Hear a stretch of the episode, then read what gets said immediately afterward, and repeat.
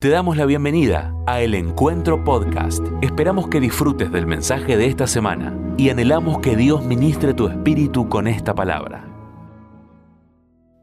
Quisiera que podamos leer juntos esta mañana el capítulo 8 de Romanos, algunos textos, de, no todo el capítulo, pero algunos textos. Eh, para mí, personalmente, Romanos y puntualmente el capítulo 8 de la carta de Romanos es lo que yo lo, llamo, lo llamo para mí la identidad de un hijo, de una hija de Dios. El, el DNI de nuestra genética espiritual. Lo que Pablo aquí describe es lo que somos afuera y adentro en Cristo. Es tremendo. Pero dice así, por tanto, no hay ninguna condenación para los que están unidos a Cristo Jesús los que no andan conforme a la carne, sino conforme al Espíritu. Porque la ley del Espíritu de vida en Cristo Jesús me ha librado de la ley del pecado y de la muerte. Porque Dios ha hecho lo que para la ley era imposible hacer, debido a que era débil por su naturaleza pecaminosa. Por causa del pecado envió a su Hijo en una condición semejante a la de hombre pecador y de esa manera condenó al pecado en la carne, para que la justicia de la ley se cumpliera en nosotros, que no seguimos los pasos de nuestra carne, sino los del Espíritu. Porque los que siguen los pasos de la carne fijan su atención en lo que es de la carne, pero los que son del Espíritu la fijan en lo que es del Espíritu. Porque el ocuparse de la carne es muerte, pero el ocuparse del Espíritu es vida y paz.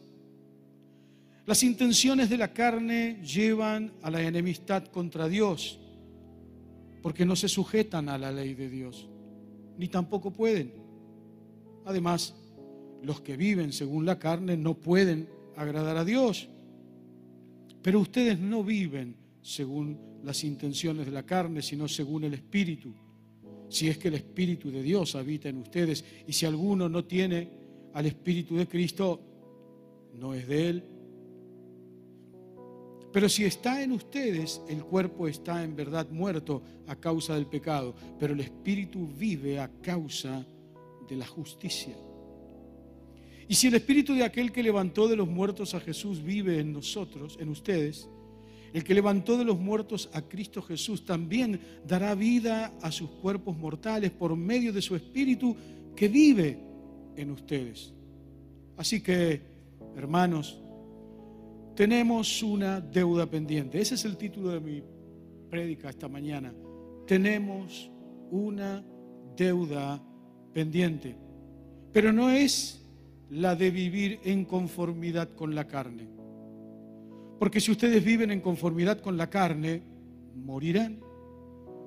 Pero si dan muerte a las obras de la carne por medio del Espíritu, entonces vivirán. Porque los hijos de Dios son todos aquellos que son guiados por el Espíritu de Dios. Pues ustedes no han recibido un espíritu de los que los esclavice nuevamente al miedo, sino que han recibido el espíritu de adopción por el cual clamamos, Abba, Padre. El espíritu mismo da testimonio a nuestro espíritu de que somos hijos de Dios. Y si somos hijos, somos también herederos, herederos de Dios y coherederos con Cristo si es que padecemos juntamente con Él, para que juntamente con Él seamos glorificados. Pues no tengo dudas de que las aflicciones del tiempo presente en nada se compara con la gloria venidera que habrá de revelarse en nosotros. Porque la creación aguarda con gran impaciencia la manifestación de los hijos de Dios. Porque la creación fue sujetada a vanidad, no por su propia voluntad, sino porque así lo dispuso Dios. Pero todavía tiene esperanza. Pues también la creación misma será liberada de la esclavitud de corrupción, para así alcanzar la libertad gloriosa de los hijos de Dios. Porque sabemos que toda la creación hasta ahora gime a una y sufre como si tuviera dolores de parto, y no solo ella, sino también nosotros que tenemos las primicias del Espíritu. Gemimos dentro de nosotros mismos mientras esperamos la adopción, la redención de nuestro cuerpo, porque con esa esperanza fuimos salvados. Pero la esperanza que se ve ya no es esperanza, porque ¿quién espera lo que ya está viendo? Pero si lo que esperamos es algo que todavía no vemos, tenemos que esperarlo con paciencia. De igual manera, el Espíritu nos ayuda en nuestra debilidad, pues no sabemos qué nos conviene pedir, pero el Espíritu mismo intercede por nosotros con gemidos indecibles. Pero el que examina los corazones sabe cuál es la intención del Espíritu, porque intercede por los santos conforme a la voluntad de Dios. Palabra del Señor. Cada movida que Dios hace a través de su Espíritu Santo son inexplicables. Y no tan solo inexplicables, que son impredecibles. O sea, nadie puede saber cuándo Dios puede hacer una bruta movilización de su Espíritu Santo. No tan solo, como te decía, no las entendemos, sino que son inexplicables y también no están en agenda. Yo le llamo a eso los de repente del Señor. Eh, esos de repente que nos aparecen en la vida, no tan solo de las cosas sobrenaturales, sino que también las pruebas son sobrenaturales, porque las pruebas que Dios permite son sobrenaturales de Dios. Por más que más de una vez esas pruebas estén atacadas por el reino de las tinieblas o formen parte de la estrategia del reino de las tinieblas para para complicarnos, lo cierto es que esas movidas del Espíritu Santo no tienen explicación. La verdad que hasta el día nadie puede entender a Dios. Hasta el día de hoy nadie puede entender a Dios. Yo no puedo entender a Dios. Es más, no fui llamado a ser salvo eh, en esta asignación donde la justicia de Dios transformó la justicia de la carne, haciéndome libre por la justicia de la libertad en la muerte y resurrección de, de Cristo, sino que yo fui llamado a obedecerlo, no a entenderlo.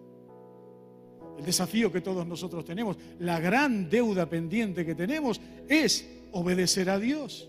Por eso Dios no nos pide que interpretemos su ley, Él nos pide que la cumplamos. Muchos en ese tipo de movidas espirituales no creen que es Dios el que está organizando la movida espiritual. O sea, la desobediencia y la incredulidad muchas veces forma parte del desafío de nuestra vida cristiana. Muchas veces nuestra propia naturaleza, nuestras sospechas de nosotros mismos y de lo que pasa, o de esta cosa de no tener la seguridad de lo que va a venir, nos hacen no entender de estos de repente del Señor desde una perspectiva, desde una visión del reino de los cielos, de que si pasa, pasa porque Dios sabe que pasa y Dios va a estar con vos en medio de lo que pasa, sea bueno, sea malo. Lo cierto es que yo no estoy llamado a entenderlo, estoy llamado a obedecerlo. Siempre va a haber incrédulos entre nosotros. El hecho de que yo crea en la ley de Dios o no crea en su ley que transforma la vida a través de la obra de Jesús no hace que Dios deje de ser Dios y que Dios no siga actuando como el creador de todas las cosas. Esta mañana yo le decía a la iglesia, ¿por qué? ¿Por qué Dios dice que Él puede tenernos a todos y cada uno de nosotros en la palma de su mano? Porque la mano de Dios es grande como el universo, que Dios es deforme. No, lo hace para abrirnos la cabeza, para abrirnos la mente de lo insignificante que somos, que no tenemos ningún tipo de derecho de cuestionar al creador de todas las cosas. Es tan grande Dios, tan grande, tan grande, tan grande, que para que lo entendamos tiene que poner ese ejemplo, esa, esa visión. Puede tenernos a todos en la palma de su mano. Yo puedo creer eso o no puedo creerlo, pero eso nunca va a dejar de pasar, porque Él lo continúa haciendo. Por eso el desafío que todos nosotros tenemos en esta deuda pendiente es creerle a Él por fe. Creerle a Él por fe. Más de una vez la incredulidad nos, nos atrapa en esta historia. Romanos 3, 3 dice Pablo, pero entonces si algunos de ellos no fueran fieles, su falta de fe anulará la fidelidad de Dios. No, para nada. El hecho de que yo no crea en la ley espiritual en la ley del proceso del Espíritu Santo en la vida nuestra a partir de la muerte y resurrección de Jesús, eso no quiere decir que el Espíritu Santo no actúe. Hay mucha gente que eh, puede estar en medio de una movida del Espíritu Santo de Dios, donde la presencia de Dios, como esta mañana, es manifiesta entre nosotros, y hay gente que no se puede dar cuenta que Dios está. Pasó siempre, pasa ahora, pasó con Jacob. Jacob despierta de un sueño y, dice, uy, en Argento, fa, Dios estaba acá y yo no me di cuenta. Sí, te podés. Uno puede no darse cuenta. Lo que pasa es que ¿por qué no nos damos cuenta? Porque estamos cerrados a lo nuevo de Dios. Creemos que el Espíritu Santo es solamente para cuando lo necesitamos, pero es lo que nos manifiesta en la generación que nos toca vivir. Esa, esa es la deuda pendiente que tenemos, lo que el apóstol Pablo está diciendo. Ahora no tenés que interpretar la ley de Dios, tenés que obedecerla, cumplirla.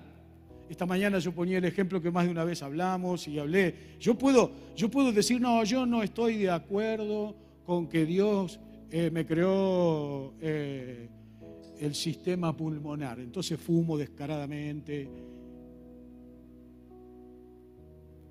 Bueno, pero el día que te vas a morir, te vas a morir igual. Yo no puedo creer en la ley de gravedad. Entonces la voy a interpretar. Yo no, yo no estoy de acuerdo con la alegría. Para mí, para mí no existe. No existe. Voy y me tiro en el pozo un ascensor. Y allá abajo está el pastor Daniel hecho puré. Entonces viene la gente y dice, uy, hubo un accidente, hubo un accidente. No, no fue un accidente. Interpreté algo que no tengo que interpretar, tengo que obedecerlo. Porque si lo interpreto, me muero. Por eso Pablo dice, cuidado, entendamos, ahora en nosotros funciona otra ley que es una ley sobrenatural, que es la ley de la unción del Espíritu Santo y de la presencia de Dios manifiesta cotidianamente en nuestro diario vivir.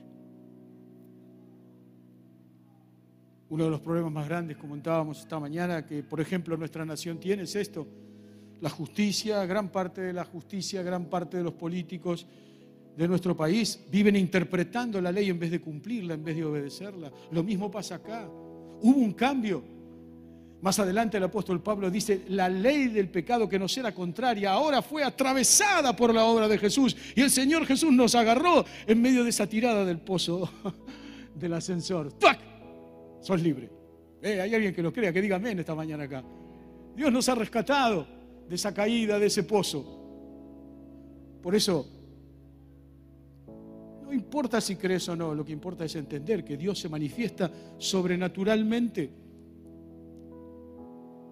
Tito 1.15 dice, para los puros todas las cosas son puras, pero para los corruptos e incrédulos nada es puro, pues hasta su mente y su conciencia están corrompidas. Amados, las movidas y los de repente del Espíritu Santo son inexplicables e imposibles de entender. Lo aceptemos o no, tengo, tenemos, tenés que creerlo por fe. Creerlo por fe. Ahora, esto en muchos produce algún que otro tipo de confusión. Por ejemplo, hay dos milagros de Jesús resucitado que esta mañana mencionaba. El primero de ellos es en Hechos capítulo 1. Hechos es el manual, es el, es el libro de los obreros en actividad, de hombres y mujeres que entendieron la deuda pendiente y se pusieron a trabajarla. Capítulo 1 de Hechos, el primer milagro de Jesús resucitado es que los discípulos oraron 10 días sin parar. 240 horas sin parar oraron. Primer milagro.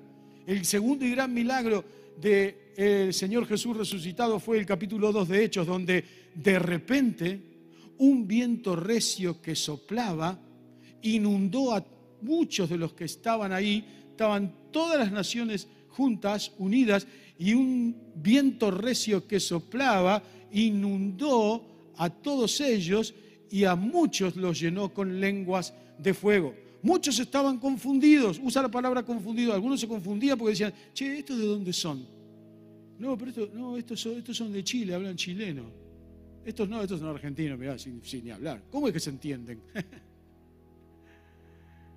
Dice que Venían de distintas, de distintas naciones, de distintas ciudades, con diferentes idiomas, pero el Espíritu Santo había producido una movida sobrenatural, inmensa, poderosa, que ahora la iglesia estaba siendo identificada, bautizada, separada de los incrédulos, separada de los confundidos. Hay mucha gente que prefiere estar confundida.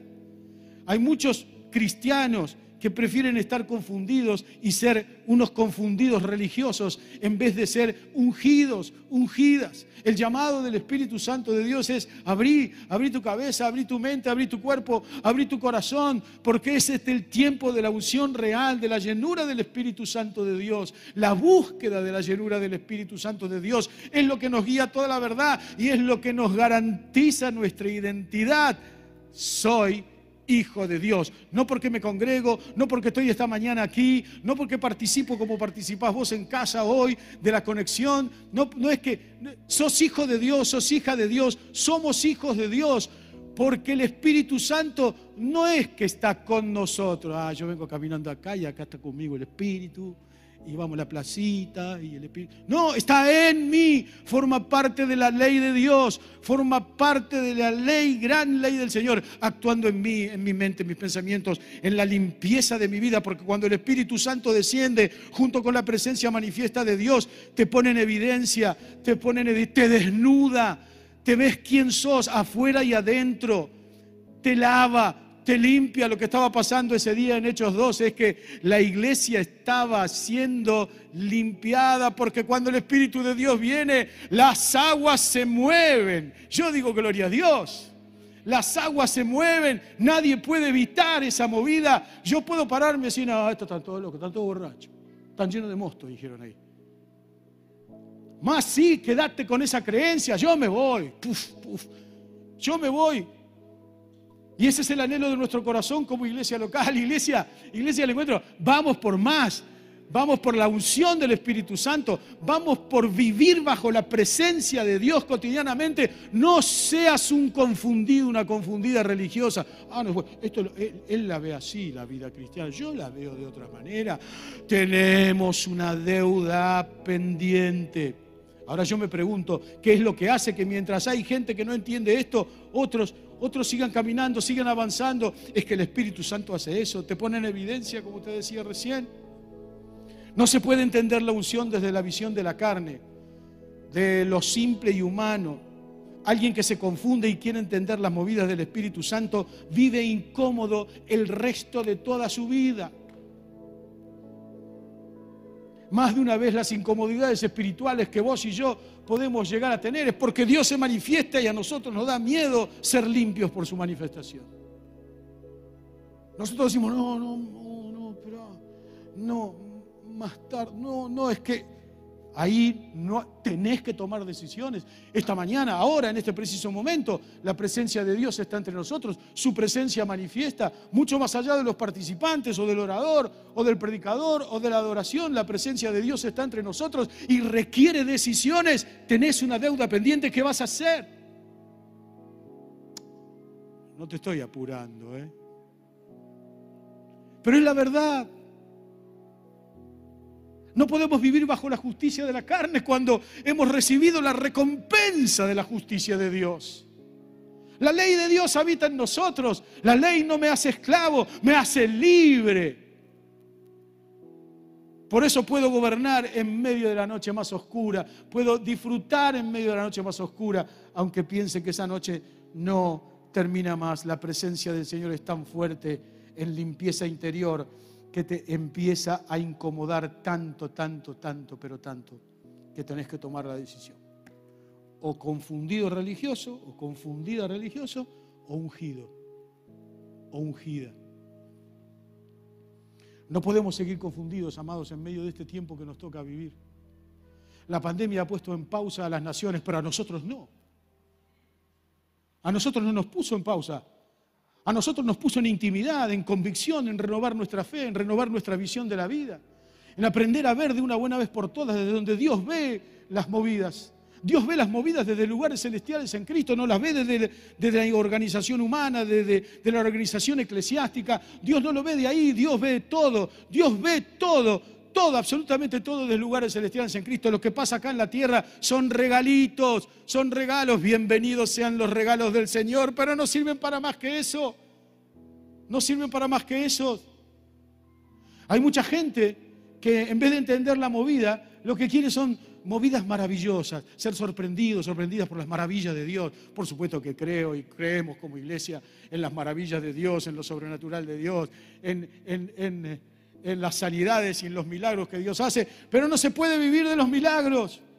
No hemos sido llamados a vivir de los milagros, hemos sido llamados a vivir de la unción, en la unción y bajo la presencia de Dios, guiados por el Espíritu Santo hacia toda verdad. Entonces la deuda que tenemos para saldar es la de conquistar a esta generación.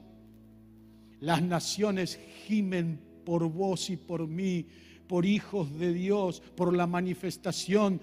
Es hora de manifestarte, no de bombo y cosas. Manifestarte, de abrir la mente, de salir de los esquemas tan tóxicos que esta pandemia ha traído, que nos ha angustiado, nos ha puesto en pensamientos únicos, todo el día pensando lo mismo, todo el día pensando lo mismo. Prende la televisión y ¿de qué te hablan? Del COVID, del COVID, del COVID. Ahora vino, viene la cepa 41, la cepa 48, la otra, y la cepa y la cepa, y qué sé yo, qué más, hay que saber. Pero esto, esto por ahí se nos queda toda la vida, por ahí se nos queda todo el tiempo. Claro, yo digo que no. Señor, Llévate la pandemia en el nombre de Jesús. Cancelamos al reino de las tinieblas, pero en el mientras tanto hay una deuda pendiente. Se lleno, se llena del Espíritu Santo. Basta de vivir de regalitos. Claro, por supuesto, eh, yo creo en los milagros de Dios, como te decía, y predico milagros, oramos por milagros y, ve, y vemos milagros, pero hay gente que vive necesitando eso de estar maravillados. Miren, lo que pasó con el pueblo de Israel fue eso. 40 años en el desierto, viviendo de regalitos, todo el tiempo. El pastor Mariano charlaba el domingo pasado. Lo que duró 11 días duró 40 años. ¿Por qué? Porque no entendieron. No entendieron. No entendieron que el regalo, no entendieron que el regalo no es lo mismo que una recompensa. La recompensa que Dios tenía preparado para ellas era la tierra, para ellos era la tierra prometida, no los regalitos en el desierto. Eso fue momentáneo, fueron las pastillas del momento, el sanguchito del momento, pero los tipos quedaron ahí. Y hoy que tenemos codorniz. Todo, all inclusive, agua caliente, todo, todo. Y encima, como si fuera poco, dice la palabra de Dios, la presencia de Dios estaba con ellos de día y de noche. O sea que hacían así, pan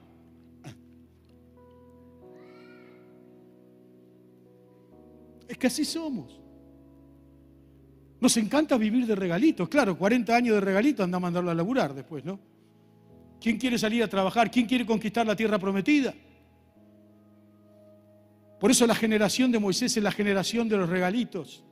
Por eso el Señor le dio a Josué la tierra prometida, porque Josué mostró ser un hombre que le creyó al Señor y abrió la cabeza. Josué es la generación de la recompensa no la generación de los regalitos. Esta mañana recordaba, el pastor eh, hace un par de domingos atrás habló de la promesa de, Dios a Josué. Dios lo agarra a Josué y le dice, mira, yo, ¿sabes qué? Te voy a dar todo lo que la planta de tu pie pise. Yo digo, ¿por qué Dios le dijo eso a Josué? ¿Por qué se lo dijo? Porque Dios había visto una serie de Netflix donde vio ahí algo. wow, ciencia ficción. Mirá vos, ese tipo pisa todo y todo le va a los pies. Esto le voy a decir a Josué. No, para abrirle la cabeza. Josué, yo voy a estar con vos. Yo voy a estar con vos. La tierra ya la tenés ganada, vos la tenés que ir a conquistar. Mi recompensa es la tierra prometida. Para colmo, la tierra prometida, te cuento, era hermosísimo, todo muy lindo. Eh, todo bueno, pero había siete tribus que son peor que cuatro COVID juntos de movida. Siete tribus insoportables, pero malísimos. Encima, eh, una de ellos eran todos altísimos. Bueno, para mí cualquiera es alto grande, ¿no? Pero bueno, eran todos altísimos, grandes, inmensos.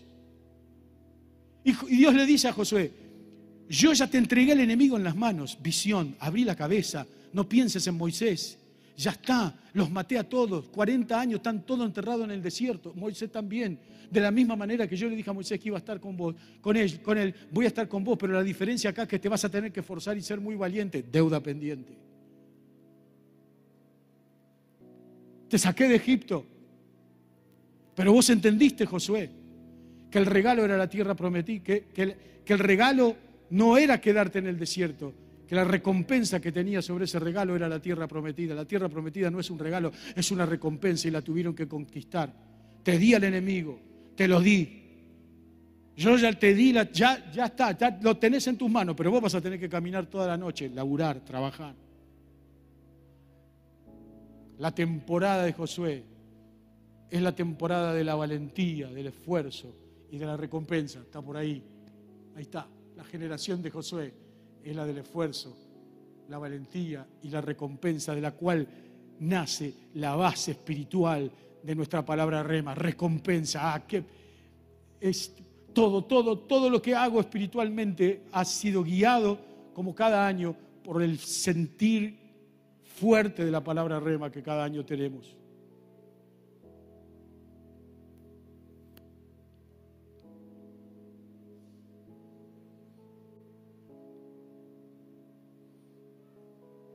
Por eso Josué, motivado, habla con el pueblo. Le dice, andá y decirle a la gente que se santifique. Andá y decirle que se santifique. ¿Por qué? Porque la temporada de Moisés era la temporada de los regalitos y la temporada de ustedes es la temporada del esfuerzo, del trabajo y de la valentía. Decirle a la gente que se santifique. Santificar es, es entender el destino, la identidad.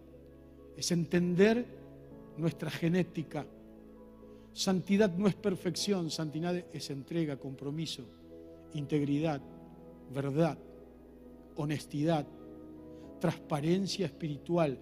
Santidad es llenos del Espíritu Santo, amantes de su presencia cotidiana, buscando el rostro de Dios todos los días de mi vida hasta que Jesús venga a instalar su reino. Eso es lo que pasa ahí. Por eso por eso Dios lo premia a Josué en esta situación. Claro, la motivación del tipo le dijo, muchacho, muchacho, Dios me dijo que todo lo que pise la planta de nuestro pie va a ser nuestro, pero hay que laburarla, ¿eh? Que... Se acabaron los regalitos. Se acabaron los regalitos, ahora hay que caminar toda la noche. La victoria está, pero está al final. Al final de esta caminata, la victoria está, pero hay que trabajarla. Hay que trabajarla. ¿Por qué? Porque le creo a Dios. ¿Lo entendés? No, tal vez no, pero le creo. Le creo. Y Él va a cumplir. Como lo hice con Moisés, lo voy a hacer con vos. Es que la santidad forma parte de la, de la, de la realidad de la llenura del Espíritu Santo. Miren, hay un caso muy interesante, muy lindo, que es en Mateo 22. Dice que el Señor Jesús hace eh, referencia en una parábola a las bodas del Cordero. Conocido texto por todos nosotros, texto largo, interesante y describe que hay un rey que eh, invita a invitados especiales a una boda y que ya tiene todo preparado, la carne ya está en la parrilla, que están todo, está todo preparado para que vengan a disfrutar. Interesante, porque a esa boda están invitados gente importante. Y esa gente importante que le interesaba al rey es gente que no viene a la boda. Dice la palabra de Dios que se fueron. Que cuando fueron a buscarlos, dice el rey, manden a buscarlos, dice, vayan a buscarlos y díganle que los estoy esperando. Me gasté una fortuna de, pesos, fui al cambista, me gasté una fortuna de pesos para hacer esta fiesta, para que estén en esta boda. Y no vinieron. Empezaron a poner excusas, todos nosotros conocemos eso. Y empezaron a poner excusas, no, porque me compré un campo y tengo que ir a verlo, no, porque tengo unas vacas nuevas y tengo que ir a ver si le dieron de comer, qué sé yo, qué sé cuánto. Dice que el rey agarra y toma otra decisión e invita a toda la ciudad, a todo el pueblo. O sea, la invitación es para todos. Pero hay una gran, hay una gran cuestión ahí que tiene que ver con este espíritu de la recompensa. Dice versículo 11 de Mateo 22, cuando el rey entró para ver a los invitados, a los nuevos, los invitados que no vinieron hace referencia al pueblo de Israel, pero no es para hablarlo ahora, pero dice que a, a esta gente, a todo el barrio, invitó a todo el barrio, dice, cuando el rey entró para ver a los invitados y se encontró con uno que no estaba vestido para la boda, le dijo, amigo, ¿cómo fue que entraste aquí sin estar vestido para la boda? Y aquel enmudeció. O sea, no entendió. Se confundió. Debe haber hecho, ¿no? No entendió. No dijo nada. Entonces el rey dijo a los que servían, aten a este de pies y manos y échenlo de aquí a las tinieblas de afuera. Allí habrá llanto y rechinar de dientes, porque son muchos los llamados, pero pocos los escogidos. Amados, la santidad, la vida de devoción y clamor en adoración y oración, la perseverancia, la fe en Cristo, pelear la buena batalla, el esfuerzo y el trabajo de cuidar nuestra salvación, predicando el Evangelio de Jesús y la unidad de la iglesia, hacer discípulos, agradar al Señor con lo que soy, con lo que tengo, con lo que hago. Esto es para mí cuidar la recompensa de mi salvación. Esto es para mí mantener mi limpio vestido de boda. La invitación es para todos, o sea, el regalo es para todos, pero la recompensa es para aquel que se mantiene limpio en todo tiempo y en todo tipo de tormenta. Por favor, no te confundas tenemos una deuda pendiente. La invitación, estás invitado, estás invitada. No hay negación para las bodas del Cordero, pero la verdad de la historia es que el regalo es la invitación. La recompensa es tu vestido blanco, tu vestido lino fino, tu vestido santo, planchado, limpio en santidad, no en perfección, en, en vida, en alegría. Esta es la verdad de la historia. Es una recompensa. La recompensa que al trabajo, a la valoración de lo sacrificial. No se puede vivir de maravillas, no se puede vivir de regalitos, no se puede vivir de, las emociones. El Espíritu Santo cuando se moviliza a través del poder de Dios y su presencia manifiesta, no lo hace para que tengas una, ay, no sé, me corrió algo por acá que no sé qué es. Pastor, pastor, siempre que usted me ora, eh, se me prenden los talones de fuego y empiezo a temblar Hoy lo hizo y no me pasó nada. ¿Me habrá abandonado el Señor? A ver, pasa, ¿no? O sea, no es que estamos hablando acá de lo que no tenemos. Ah, de lo que tengo te doy. ah, pastor, cada vez que adoramos veo ángeles saltando y colgados acá en, los faros del altar y los veo que van y suben y bajan y suben. Hoy no los vi. ¿Qué pasará? ¿Por qué no los vi, pastor? ¿Qué sé yo?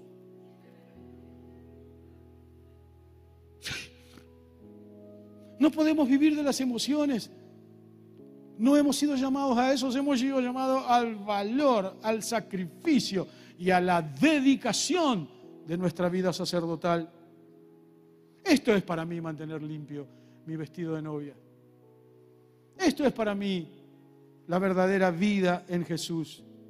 La temporada de José no fue de regalo, fue de valor, esfuerzo y guerra y pelea de batallas. Miren, le dijo Dios, nadie te podrá hacer frente, pero hay que poner el frente, amigo, para, disfrutar de que Dios te va a cuidar. No te cuelgues de mis frutos, producir los tuyos, porque todavía lo que Jesús dice sigue siendo, el que no lleva fruto será sacado, pero el que lleva fruto será limpiado para que lleve más fruto. El desafío del Espíritu Santo esta mañana es, laburala. Basta de colgarte de las uvas de otro. ¿Cómo pasó con el profeta? ¿Qué pasó? Dice el Señor, que yo preparé todo el campo, preparé todo, todo lo preparé, absolutamente todo. Puse un guardia, limpié todo, puse todo lindo, plantita, florcita, eh, petunias por acá, petunias por allá, para que, para que mi viña dé fruto dulce y dio fruto amargo. ¿Qué pasó? Pasó que no se entendió, no se entiende. El gran trabajo de la iglesia del Señor en el mundo, en las naciones, y el gran trabajo de la iglesia del encuentro es precisamente aprender a vivir una vida sobrenatural, pero con los pies en la tierra, sabiendo quiénes somos, sabiendo a dónde vamos, sabiendo que nuestro destino es un destino de gloria y que vamos a una boda y esa boda la vamos a disfrutar todos juntos. Gloria a Dios. Pero hay que creerlo.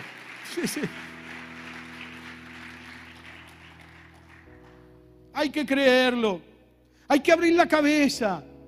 Tenemos que dejar de andar chatos ahí, como te decía antes, atosigados, monotemáticos. No, pero yo, yo hace rato que no salgo adelante, pastor. y, ¿viste? siempre lo mismo, y siempre lo mismo. Sí, yo tengo fe, Señor, pero vio, ¿qué? No sé, ¿qué vi? ¿Qué viste? Tenemos que ponernos en evidencia. Hay una deuda pendiente. Todavía la palabra de Dios sigue diciendo, ensancha el sitio de tu tienda y las cortinas de tus habitaciones sean extendidas, no seas escasa, alegra tus cuerdas y refuerza tus estacas, porque te extenderás a la mano derecha y a la mano izquierda, a tu, a tu descendencia heredará naciones y habitará las ciudades asoladas. A ver, hay que abrir la cabeza, amado. Vos querés ser lleno del Espíritu Santo. Vos querés ser lleno del Espíritu Santo. Querés entender el proceso milagroso, maravilloso de aprender a vivir bajo la presencia manifiesta de Dios todos los días de tu vida y no solamente los domingos cuando adoramos o cuando escuchás la palabra. Abrí la mente, abrí la mente, ensanchá tu cabeza, ensancha tu mente, tus pensamientos. No, pero lo que pasa es que tengo una carga. Corta la carga. Si te cuesta evitar, si te cuesta despedirte de tu pasado, pedí ayuda y vamos juntos en el nombre de Jesús a partir en el poder del Espíritu Santo a romper todas las cadenas que te atan al pasado. No tenemos excusas, no tenemos excusas. Si hay excusas para no venir a la boda, esa la tenés que pagar. Esa factura la vas a pagar vos, así en términos económicos argentinos. Eh, amén. Dios, Dios es creativo a la hora de hacernos abrir la cabeza. Dios no nos pide permiso para abrir la cabeza. Lo que Dios hace es tener mucha misericordia de cada uno de nosotros, porque Él sabe que somos insignificantes. Pero la muerte y la obra de Jesús en la cruz nos hizo tan grande para Él. Por eso dice la palabra de Dios, el apóstol Pablo, que en Romanos también dice, cuando Dios nos mira, nos mira, no lo dice con esto, pero yo lo pongo como ejemplo, nos mira como con una lupa y si ve la sangre de Jesús, dice, ah, me satisfago. Dios queda satisfecho cuando ve en mí el Espíritu Santo, cuando ve en mí la justicia de Dios, cuando ve en mí la ley de vida, la ley de liberación de Dios. Dios se pone satisfecho cuando ve en mí que estoy cubierto con la sangre que Jesús derramó en la cruz del Calvario por mí, por todos y por las naciones. Dios es tremendamente creativo, tremendamente creativo. Se terminó esto de vivir de regalos, no vivas más de regalos, no vivas esperando eso que vos creés que Dios tiene preparado para vos, porque lo que Dios quiere darte es la unción del Espíritu Santo. Por eso yo siempre digo que para mí los milagros de Dios son sobrenaturales, son regalos inmerecidos del Señor en mi vida, pero que terminan cuando? El día que el milagro se hizo. ¿Cuándo empiezan? El día que el milagro se hizo. ¿Cuándo termina? El día que el milagro llegó, la vida sigue otra vez. Yo no puedo, no, voy a dejar de orar por mi sanidad, pero es muy probable que parte del proceso de Dios quiera hacer meterme en una noche larga y oscura hasta aprender que dependo de Él. Tranquilamente Dios puede sanarte en medio de un día difícil. Tranquilamente, pero de repente Dios tiene pensado meterte dos, tres, cuatro meses en la oscuridad, llorando, entristecido, hasta que un día te das cuenta que Él dice, te puedo sanar, pero ¿sabes qué? Yo quiero estar con vos. Lo que más me interesa es que vos me digas que me necesitas. Lo que más me importa a mí es que vos no tan solo te reconozcas mi hijo, mi hija, sino que entiendas, que no te confundas, que no seas incrédulo, que no seas incrédula, que me dejes ungirte, que me dejes llenarte de mi Espíritu Santo para ser guiado en toda verdad y para ser entendido en los tiempos de Dios. La motivación, la motivación que Abraham recibió todos conocemos esta historia, tantos libros, tantas prédicas que Abraham recibió. Le dijo, Señor, vas a tener un hijo, che. Abraham, vas a tener un hijo.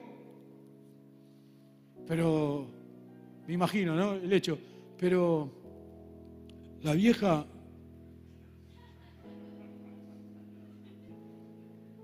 No, no, debe haber dicho Dios, no, no, vení, vení. Lo saca de la carpa y dice, vení. Mira para arriba, ¿ves? Así como te es imposible contar todas las estrellas que hay en el cielo, son la cantidad de hijos que yo te voy a dar. ¡Fua! dijo Abraham. Ahora, Dios lo podría haber hecho, eso sí, pero no era la intención del Señor que Él entienda eso como cantidad de hijos.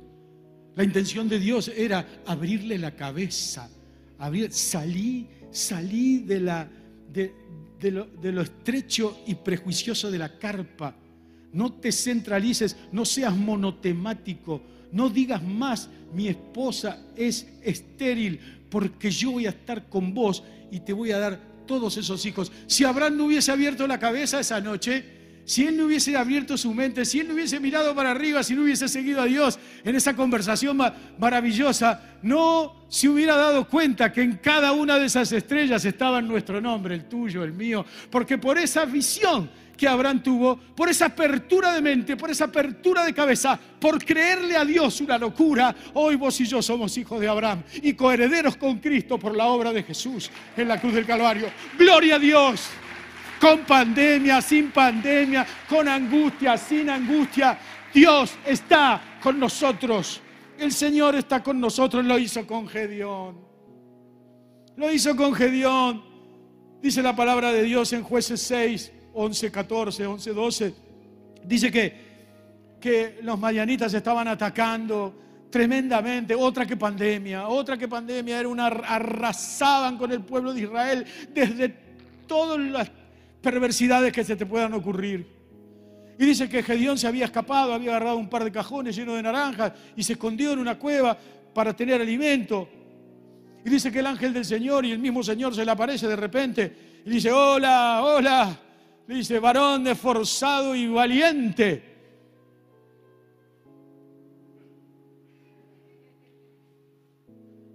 ¿Es conmigo? Sí, papito, le dijo varón esforzado y valiente. Yo esforzado y valiente, Señor. Vengo de una familia de pobres, mi papá pobre, mi abuelo pobre, otra versión dice, vengo de una familia de todos cobardes, mi papá cobarde, mi abuelo cobarde. Yo, yo no tengo absolutamente nada de valentía. ¿Dónde está? Le dice, escucha, después léelo en casa, pero dice, ¿dónde está? Le dice Gedeón a Dios. ¿Dónde está el Dios de nuestros padres que en el desierto daba maravillas y milagros al pueblo en la arena. ¿Dónde está el Dios de los regalitos? Y Dios le dice, dice la Biblia, ¿eh? debe haber sido otro, otro, otro tiempo de loco, ¿no?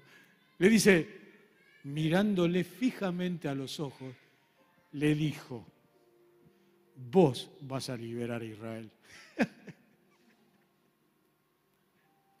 Pero Señor, son un montón, son miles de miles de miles. A ver, vení. Lo agarra, lo lleva de vuelta al patio, como hizo con todos los demás, Dios, y le dice, ¿cuántos son? No sé, 200 mil, 500 mil, un millón, qué sé yo, pero son un montón. Son tremendos y perversos. Bueno, escúchame bien. Yo te voy a dar la alegría de que los vas a poder enfrentar porque yo estoy con vos. Primero y principal. Sí, pero son un montón. Bueno, yo te voy a dar la visión de que cuando te enfrentes con ellos, les ganes como si fueran un solo hombre. Visión. Visión. ¿Cómo habrá salido Gedeón ese día? ¿Cómo habrá salido Josué ese día, muchachos? Abraham, ¿cómo habrá llegado Abraham? Vieja, Dios me mostró todos, todos los hijos que vamos a tener. Entró, agarró el cierre, cerró la carpa y dijo, a laburar. La recompensa es para nosotros, aleluya. Gloria a Dios, somos la temporada de la recompensa. Somos la temporada de que Dios está con nosotros seamos llenos de su Espíritu Santo. Ahora, vos me puedes decir, pero pastor, pero pastor, ¿cómo hago? ¿Cómo hago para que el Espíritu Santo me llene hoy? Pastor, ¿cómo hago? Bueno, en primer lugar, entendé, no te confundas, porque la propuesta es para vos, no, pero yo tengo años de ministerio, no tiene nada que ver el ministerio, no tiene que ver la cantidad de años de experiencia cristiana que tenés, no tiene nada que ver que orás todos los días, no tiene nada que ver, se trata de abrir la cabeza para lo nuevo de Dios. Se trata de abrir la cabeza para que en este tiempo de tanta oscuridad entendamos que el enemigo ha sido entregado en nuestras manos, que lo único que tenemos que hacer es ir en busca de la recompensa caminando toda la noche, sabiendo que yo voy a estar con vos. yo voy a estar con vos porque yo soy el Dios de la recompensa, no de los regalitos. Los regalitos te pueden venir hoy, mañana, regalitos vas a tener, quédate tranquilo, quédate tranquilo, pero la verdadera historia es la recompensa. Yo voy a la recompensa, mi boda será una recompensa, mi vida eterna con vos será una recompensa. Vos llenate de tu del Espíritu Santo, busca mi presencia, busca la llenura de mi presencia día a día, cotidiana, cotidianamente. Pero decime entonces, pastor, ¿cómo hago? Tan solo créelo. Y si vos sabés que la presencia manifiesta de Dios y el poder de su Espíritu Santo te está hablando ahora, ahora, ahora, cosa que yo lo tengo re claro Así así, mira. Ven. Espíritu, ven. Si sos vos, si estás entendiendo, si no te estás confundiendo esta mañana, declaralo ahí. Él lo quiere hacer con vos. Espíritu, ven. Espíritu, ven.